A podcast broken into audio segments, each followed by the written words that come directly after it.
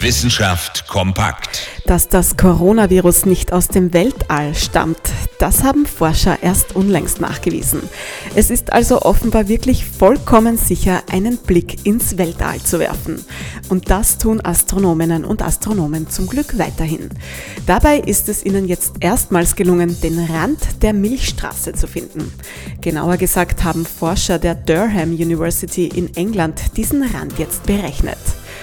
Vorstellen können Sie sich den Rand der Milchstraße aber nicht wie zum Beispiel den Rand einer Pizzaschnitte. Nein, der galaktische Rand erstreckt sich über insgesamt 1,9 Millionen Lichtjahre. Beinahe unvorstellbar. Dementsprechend kompliziert ist es auch, den Rand der Milchstraße zu berechnen.